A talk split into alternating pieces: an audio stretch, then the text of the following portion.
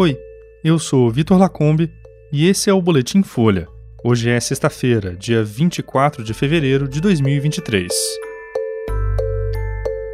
Base federal na terra indígena Yanomami é alvo de atentado. China apresenta plano de paz genérico para a Ucrânia e vê o Ocidente ignorar a proposta.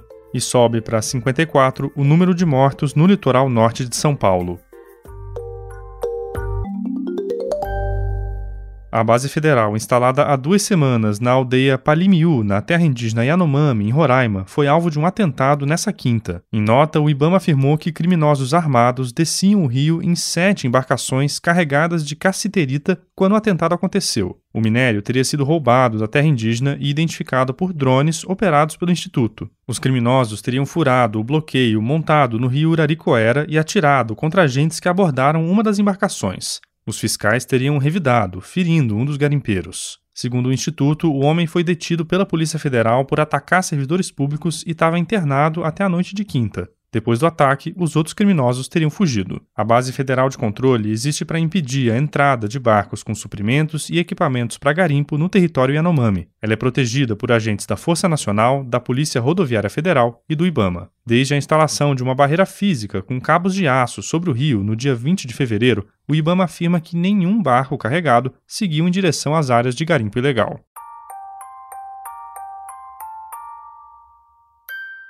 A China divulgou uma proposta de paz para a guerra da Ucrânia nessa sexta, data em que se completa um ano do conflito. A proposta chinesa é dividida em 12 pontos e, em boa parte, reitera o posicionamento já adotado por Pequim desde o início da guerra. Entre as propostas estão a oposição ao uso de armas nucleares, o fim das sanções impostas pelo Ocidente a Moscou e a recusa do que o regime chinês chama de mentalidade de Guerra Fria, ou seja, a divisão do mundo em blocos. Líderes europeus demonstraram ceticismo diante da alegação da neutralidade de Pequim. Dias antes da publicação do documento, China e Rússia reforçaram a parceria estratégica em um encontro entre o representante chinês Wang Yi e o presidente russo Vladimir Putin. A presidente da Comissão Europeia disse que a China já escolheu seu lado. O secretário-geral da OTAN, a Aliança Militar Ocidental, afirmou que o país não tem credibilidade porque não foi capaz de condenar a invasão da Ucrânia. Já o presidente ucraniano Volodymyr Zelensky declarou que pretende discutir a proposta com representantes chineses antes de expressar o posicionamento do país.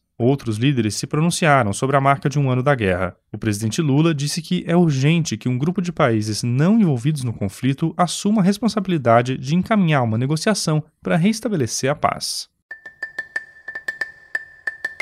E subiu para 54 o número de mortos por conta das chuvas históricas que atingiram o litoral norte de São Paulo. A atualização foi feita na manhã dessa sexta pela Defesa Civil, que contabiliza 53 vítimas em São Sebastião e uma em Ubatuba. Até o momento, 47 corpos já foram identificados e liberados para o sepultamento. 16 homens, 16 mulheres e 15 crianças. A Prefeitura de São Sebastião montou uma estrutura no centro histórico do município para realizar velórios coletivos. As buscas pelos desaparecidos continuam, mas as chances de encontrar sobreviventes são mínimas. Cerca de 2.200 pessoas estão desalojadas e 1.815 desabrigadas. De acordo com a Sabesp, o fornecimento de água foi restabelecido em todos os municípios do litoral atendidos pela empresa: São Sebastião, Ilha Bela, Ubatuba, Caraguatatuba e Bertioga. A afirmou que segue com distribuição gratuita de copos de água água e fornecimento de caminhões-tanque. O governador Tarcísio de Freitas reforçou o pedido para que os turistas aproveitem as rodovias parcialmente liberadas e o tempo firme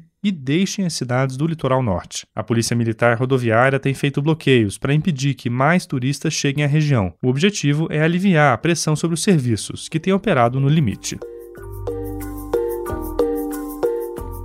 Esse foi o Boletim Folha, que é publicado de segunda a sexta, duas vezes por dia, de manhã cedinho e no final da tarde. A produção é de Carolina Moraes, Daniel Castro e Laila Moalen, e a edição de som é do Rafael Conkle. Essas e outras notícias você encontra em folha.com. Até mais e bom fim de semana.